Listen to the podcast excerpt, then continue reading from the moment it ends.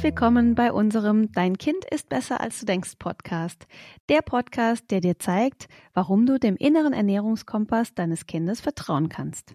Wir sind Katharina und Julia von Confidimus und vielleicht hast du dich schon mal gefragt, ob dein Kind noch intuitiv ist. Also ob es sich beim Essen voll und ganz nach Hunger, Sättigung, Appetit und Bekömmlichkeit richtet. Und wenn ja, dann kann dir diese Folge helfen, eine Antwort zu finden. Denn wir sprechen über drei Anzeichen, an denen wir als Eltern gut erkennen können, ob ein Kind noch frei von Zwängen und Ernährungsregeln am Esstisch genau das wählt, was es braucht und was ihm gut bekommt. Schön, dass du zuhörst.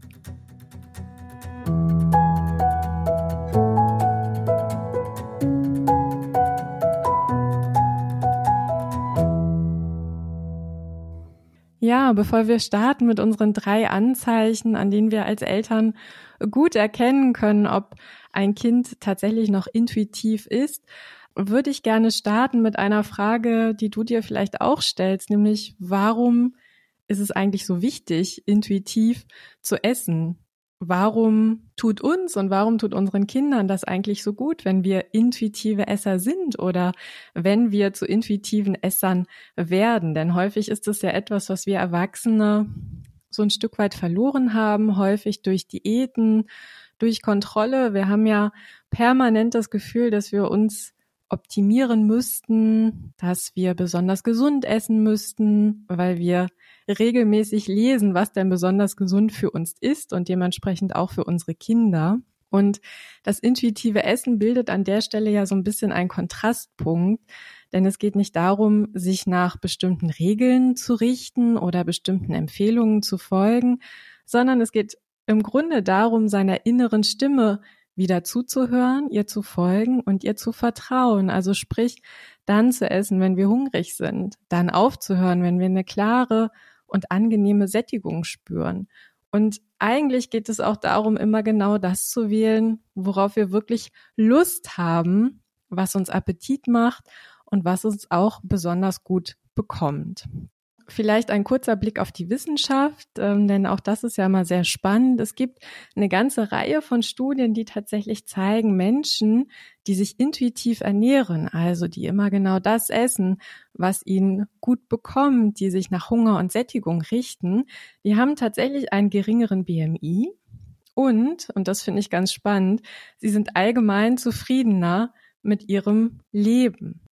Sie verfügen auch, also die intuitiven Esser, über ein besseres Wohlbefinden. Und, das finde ich ganz spannend, sie zeigen ja ihrem eigenen Körper gegenüber eine höhere Wertschätzung, also haben eine höhere Wertschätzung ihrem Körper gegenüber und haben dementsprechend auch ein höheres Selbstwertgefühl und sind tatsächlich insgesamt mit sich und ihrem Leben zufriedener. Katharina, sind das, sind das Ergebnisse, die dich überraschen? Wahrscheinlich nicht, oder? Nein, also diese Ergebnisse überraschen mich nicht. Ich habe ja selber auch diese Zeit hinter mir, in der ich selber auch äh, Diät gehalten habe, Jojo-Spirale kennengelernt habe und so weiter. Und das A und O ist eben, ich denke, für Erwachsene und auch für Kinder körperlich und seelisch ins Gleichgewicht zu finden und daraus speist sich dann natürlich auch eine Zufriedenheit generell im Leben. Das ist für mich absolut nachvollziehbar. Und ich glaube schon, dass wir festhalten können, dass das Vertrauen in die eigenen Körpersignale Kinder vor Übergewicht und Essstörungen schützen kann, ähm, weil sie dann natürlich weniger anfällig sind, in Diätspiralen zu landen und auch weniger anfällig sind, eine körperliche Selbstoptimierung zu betreiben. Und diese Selbstoptimierung die führt einfach auch häufig zu ja, Unzufriedenheit, Essstörungen und teilweise dann eben aus dieser Optimierung, es wirkt vielleicht erstmal verrückt, aber aus dieser Optimierung heraus entsteht dann eben auch oft Übergewicht, wenn man einfach dieses strikte Regime, das man sich selbst auferlegt hat, nicht mehr, ja, nicht mehr aufrechterhalten kann und dann einfach das gegenteilige Extrem eigentlich irgendwann erreicht wird. Ja, ganz genau. Und ich finde das tatsächlich auch sehr spannend, ähm, denn auch dazu gibt es auch Studien, die nämlich herausgefunden haben, dass wenn man intuitiv isst, ähm, dass man tatsächlich weniger dazu neigt, diesen oft unrealistischen Schönheitsidealen, die wir ja täglich präsentiert bekommen, ähm, ja, diese sozusagen zu verinnerlichen. Ne? Und dass Menschen, die intuitiv essen, sich auch nicht so sehr für ihren Körper schämen oder ihren Körper, also nicht diesen starken Drang haben, ihren Körper ständig und immer wieder zu optimieren oder optimieren zu wollen. Und was ich auch spannend finde, ist, dass Studien zeigen, dass eben intuitive Esser tatsächlich weniger Essstörungen haben und auch deutlich weniger zum Binge-Eating neigen. Ja. ja. Ähm, einfach weil sie sich eben bestimmte Lebensmittel nicht verbieten. Also es gibt nicht diese verbotene Frucht, auf die wir meinen, verzichten zu müssen, die dann wiederum dazu führt, dass wir irgendwann so einen Heißhunger entwickeln, dass wir einfach un un unglaublich viel e-, essen, ja, von den Dingen, die wir uns über bestimmte Zeit oder über eine bestimmte Zeit verbieten, mit der Folge, dass dann eben ja Essenfälle entstehen können.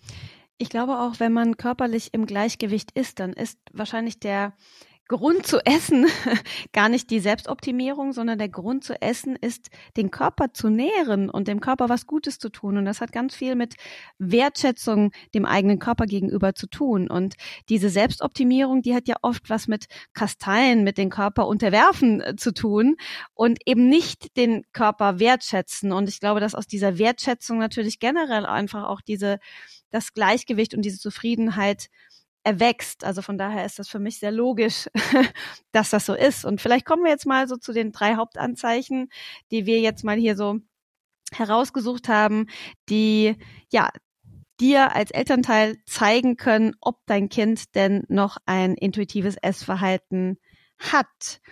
Julia, was ist für dich so eines der wichtigsten Anzeichen? Ja, also ich finde, eines der wichtigsten Anzeichen ist tatsächlich, dass die Kinder ihre Sättigung nicht nur klar spüren, sondern dass sie sie einfach auch vertrauensvoll respektieren. Also beispielsweise, dass sie auch kleine Mengen übrig lassen. Wir als Erwachsene haben ja oft den Impuls, ach, das kleine Stück Kartoffel, das kann ich noch aufessen oder es sind noch zwei Löffel Joghurt im Becher, die kann ich noch schnell aufessen. Bei Kindern ist das anders. Und wir beobachten das ja auch immer mit viel Freude in unseren Familien, Katharina, dass wenn auch nur noch eine kleine Portion übrig ist und die Kinder spüren Sättigung, dass sie einfach über diesen individuellen Sattpunkt nicht hinausgehen. Und ich glaube, das ist etwas, was alle Eltern am Familienesstisch sehr gut einfach auch beobachten können ähm, und wo man einfach seine Aufmerksamkeit so ein bisschen drauf lenken kann. Ähm, neigt mein Kind dazu, tatsächlich den Teller immer aufzuessen? Ist das vielleicht auch etwas, wozu ich mein Kind auffordere beim Essen? Oder kann ich klar erkennen, dass mein Kind einfach voll und ganz auf seine Sättigung vertraut und sein Satzsignal respektiert, egal ob jetzt noch viel oder wenig auf dem Teller übrig ist oder ob jetzt noch nur noch ein Joghurtlöffel äh, im Becher ist oder nicht. Satt ist satt und wir sagen immer, das ist für die Kinder nicht verhandelbar. Genau. Und das betrifft eben auch die Dinge, von denen wir oft denken, so als Eltern, dass die Kinder dem irgendwie hoffnungslos ausgeliefert sind, ne? Wo wir denken, die Kinder, die äh, werden niemals aufhören, irgendwie was Süßes zu essen, die werden immer alles aufessen, was da ist. Nee, also wir erleben das schon. Also nicht nur in unseren Familien, sondern auch in unseren Coaching-Familien, dass uns Eltern erzählen, dass die Kinder dann ein Eis zurückgeben und sagen, ich bin fertig damit, ich möchte nicht mehr davon haben. ja. Oder auch Schokolade, ne? ja, oder auch Kuchen. Ich hatte neulich, oder was heißt neulich, das ist schon ein bisschen her, ähm, da waren wir auf einer Geburtstagsfeier eingeladen, noch vor der Corona-Zeit und ähm, äh, da gab's Kuchen und dann sagte der Paul, ja, ich möchte ein Stück Kuchen. Das hat er gegessen, auch relativ schnell. Also er war offensichtlich hungrig. Dann hat er nach einem zweiten Stück Kuchen verlangt. Ähm, auch das durfte er haben. Das hat er auch mit viel Genuss gegessen, dann schon etwas langsamer. Also man hat schon gemerkt, okay, das Esstempo verringert sich. Und ähm, dann war ich tatsächlich ein bisschen überrascht, dass er gesagt hat, er möchte gerne noch ein drittes Stück. Ähm, auch das hat er bekommen und hat aber dann tatsächlich von dem dritten Stück nur noch zweimal abgebissen. Und dann war er satt und konnte sich wieder dem Spiel widmen. Genau, also es ist eigentlich ganz spannend, dass du sagst, dass man den Kindern auch das zugesteht, dass sie ihren Sättigungspunkt selbst herausfinden können, ne? dass wir quasi den Kindern nicht sagen, nee, jetzt zwei Stückchen Kuchen, jetzt bist du satt, aber vielleicht ist er eben tatsächlich noch nicht satt.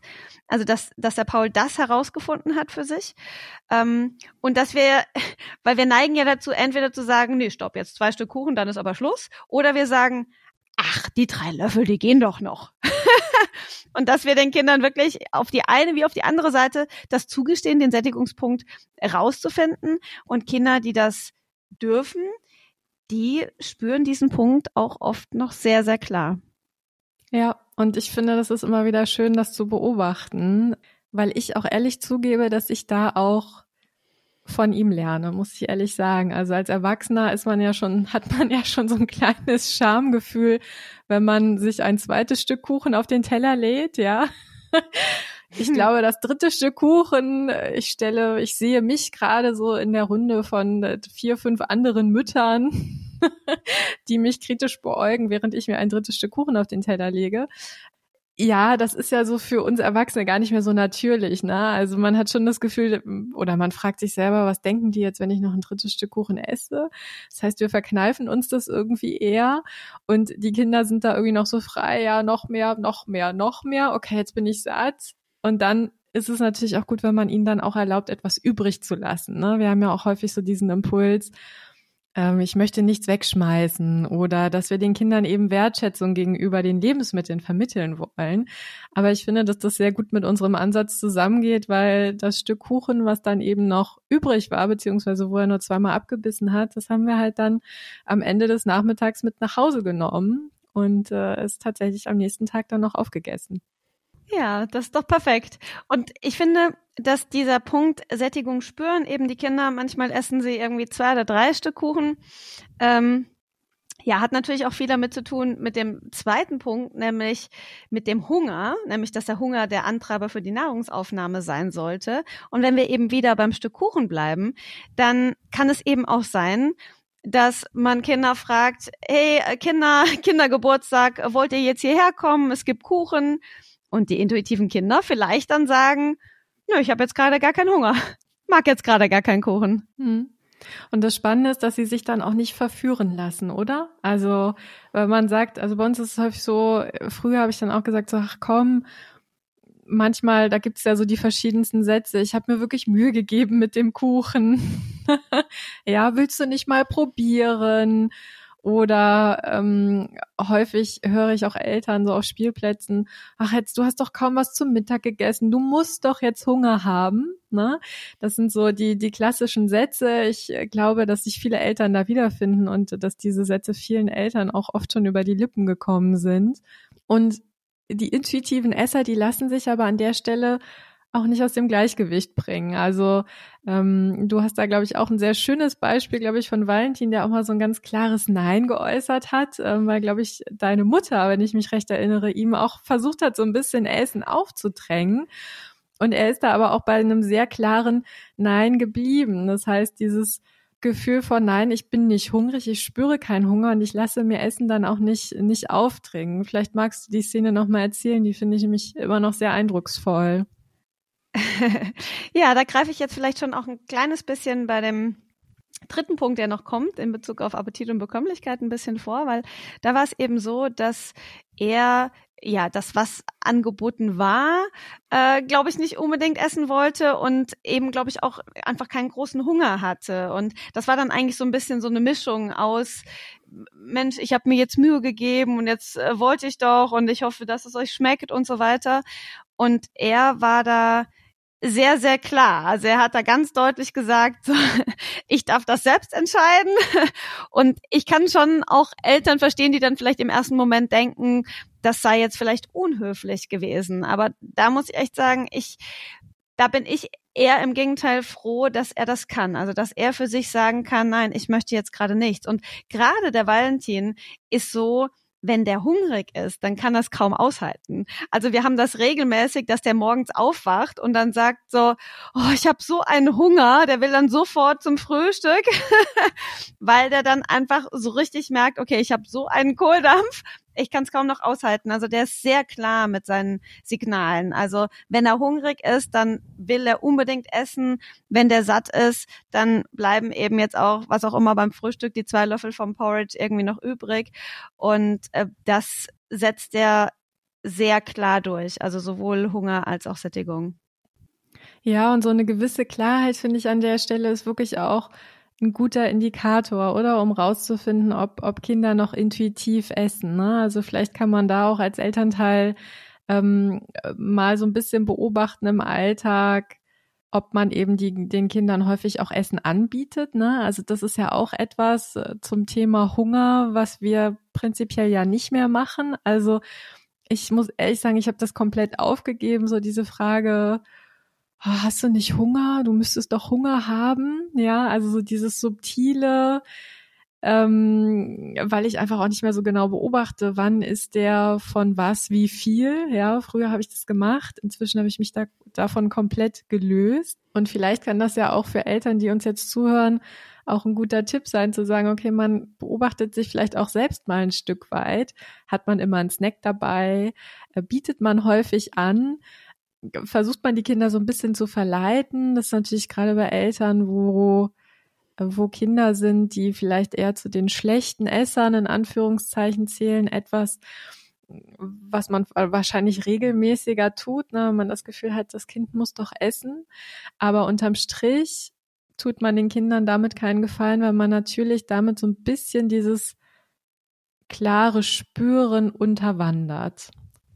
Ja, ich glaube sogar ziemlich. Ne? Also es ist so, dass wir ja schon mit einigen Familien gearbeitet haben, die ja mit dem Übergewicht ihres Kindes jetzt kämpfen, ähm, die uns dann gesagt haben, dass dieses Kind früher mal ein ganz schlechter Esser war und dass sie das Kind immer wieder zum Essen überreden mussten oder dass sie dem Kind während es am Tablet saß, irgendwie das Essen so unter der Nase reingeschoben haben und so weiter.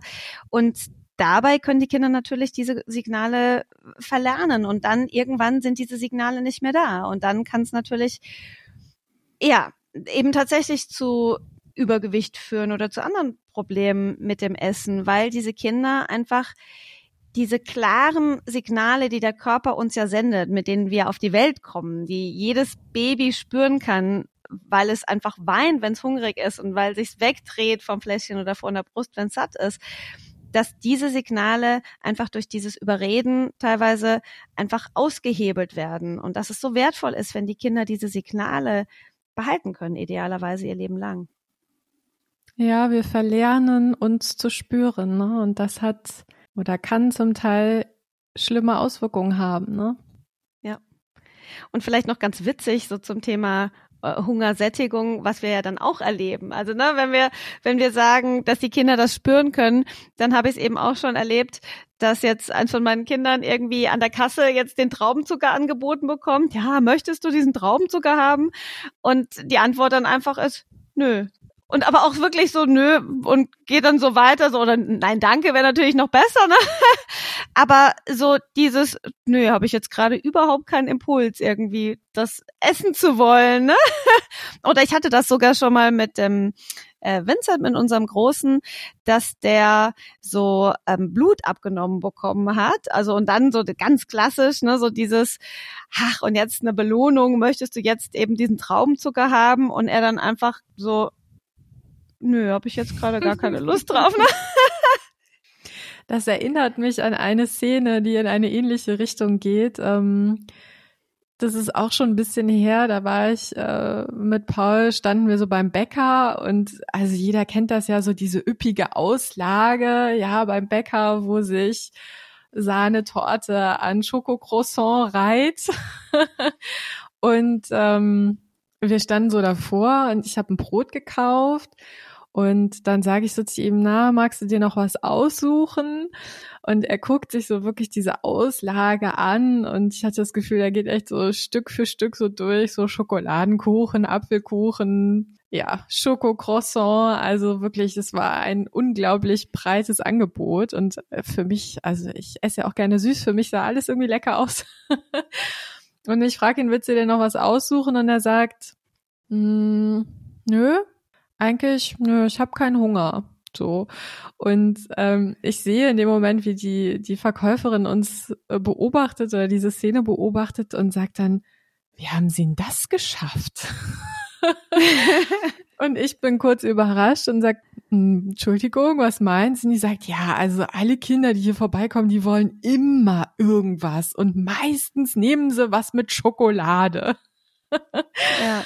Und das hat mir auch nochmal so klar gezeigt, so ja, wir sind da echt auf einem guten Weg irgendwie. Da war ich, muss ich auch ehrlich sagen, so ein bisschen stolz, dass er so gut in sich reingespürt hat und dass er nicht aus irgendeinem Verzicht oder weil ich es ihm jetzt mal anbiete, aus irgendeiner Ausnahmesituation heraus sofort zugreift, sondern er hat irgendwie so klar gespürt, es, es macht mir vielleicht gar nichts Appetit und ich hab, bin eigentlich auch überhaupt nicht hungrig, ich brauche nichts. Und es ist natürlich auch interessant zu sehen, die Reaktion der Verkäuferin, dass die das völlig überraschend fand, dass ein Kind, das man fragt, möchtest du dir was aussuchen, sagt, nö, hab eigentlich keinen Hunger. Ja. ja, da fällt mir tatsächlich auch so ein bisschen eine ähnliche Anekdote dazu ein, die ich auch mal erlebt habe. Und da kommen wir vielleicht schon so zu dem Punkt drei, nämlich, dass das Gespür für Bekömmlichkeit intakt ist. Also was bekommt mir und worauf habe ich vielleicht auch im Moment gerade Appetit? Also was braucht mein Körper jetzt gerade aktuell? Und da habe ich schon erlebt, dass wir mal im Restaurant waren. Und ich habe die Kinder gefragt, was sie trinken wollen. Und sie haben alle gesagt, Wasser.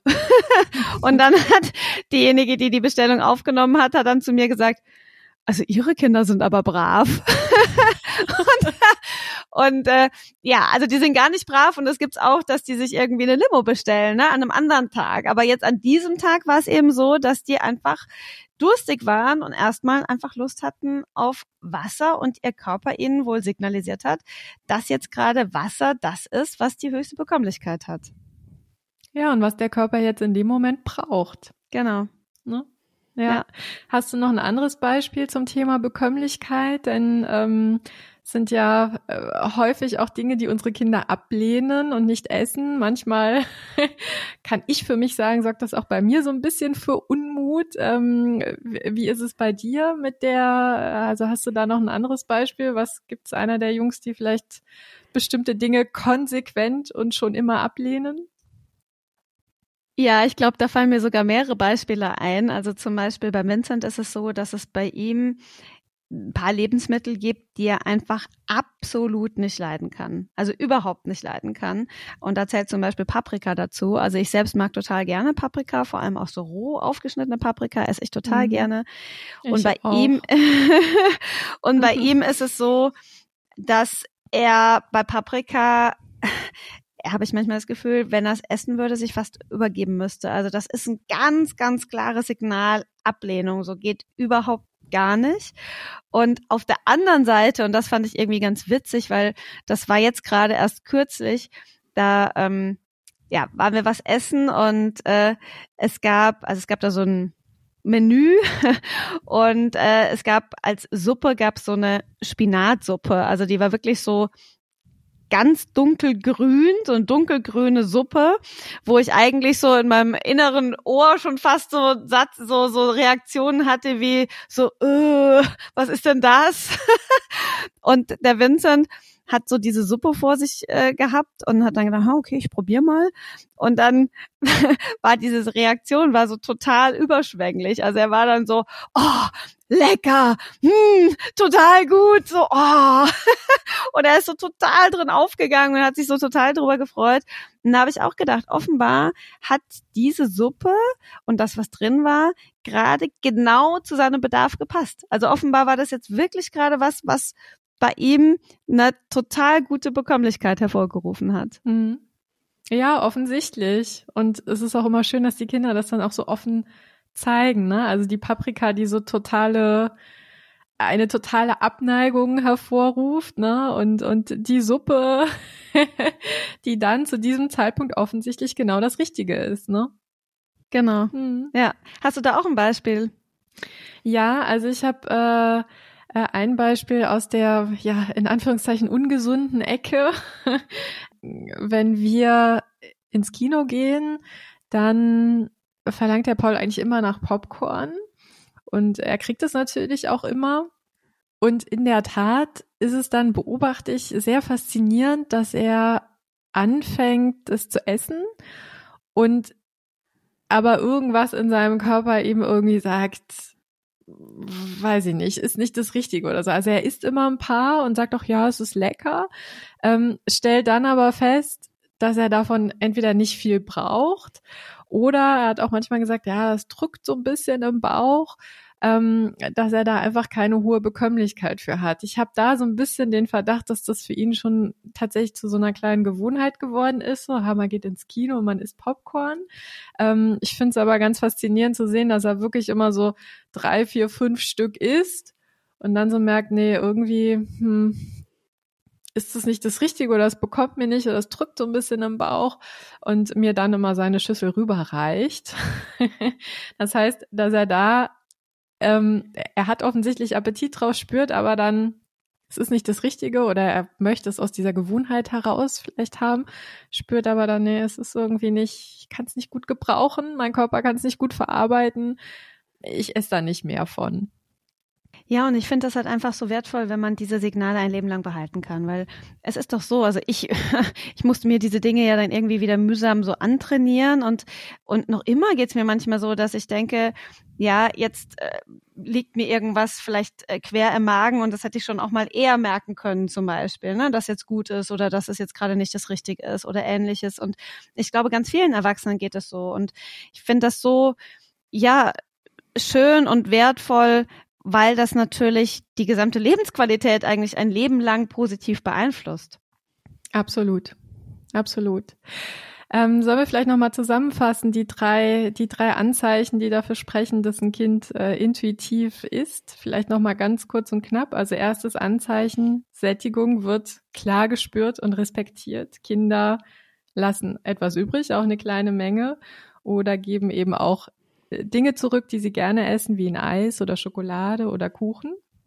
Der zweite oder das zweite Anzeichen, das ganz klar für eine intakte Innensteuerung spricht, der Hunger ist Antreiber für die Nahrungsaufnahme, nicht eine passende Gelegenheit. Die Kinder lassen sich nicht verführen, sie lassen sich Essen nicht aufzwingen und folgen ganz intuitiv und vertrauensvoll ihrem inneren Signal.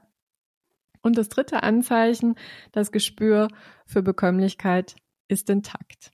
Jetzt ist es ja aber nicht immer so, dass alle drei Anzeichen immer gleich zuverlässig äh, zutreffen, ne? aber sie sind natürlich ein guter Kompass ähm, und bieten hoffentlich jetzt einigen ähm, Eltern so, ein, so einen kleinen Anker, um im Alltag einfach mal zu beobachten und zu gucken, okay, spürt mein Kind klar Sättigung, richtet es sich nach Hunger und hat es auch wirklich ein intaktes Gespür für Bekömmlichkeit, oder?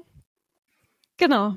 Ja, da habe ich eigentlich auch gar nichts äh, hinzuzufügen, außer dass wir jetzt, glaube ich, mit dieser Folge für heute am Ende sind. Und ja, ich freue mich auch schon ganz besonders auf unsere nächste Folge, denn das wird eine ja, Spezialfolge sein zur Buchveröffentlichung, ja. Unser Buch wird erscheinen, da freuen wir uns einfach schon sehr drauf. Und es wird bei der Folge um Familien gehen, die uns ja auch im, im, während unseres Buchprojektes ganz besonders berührt haben.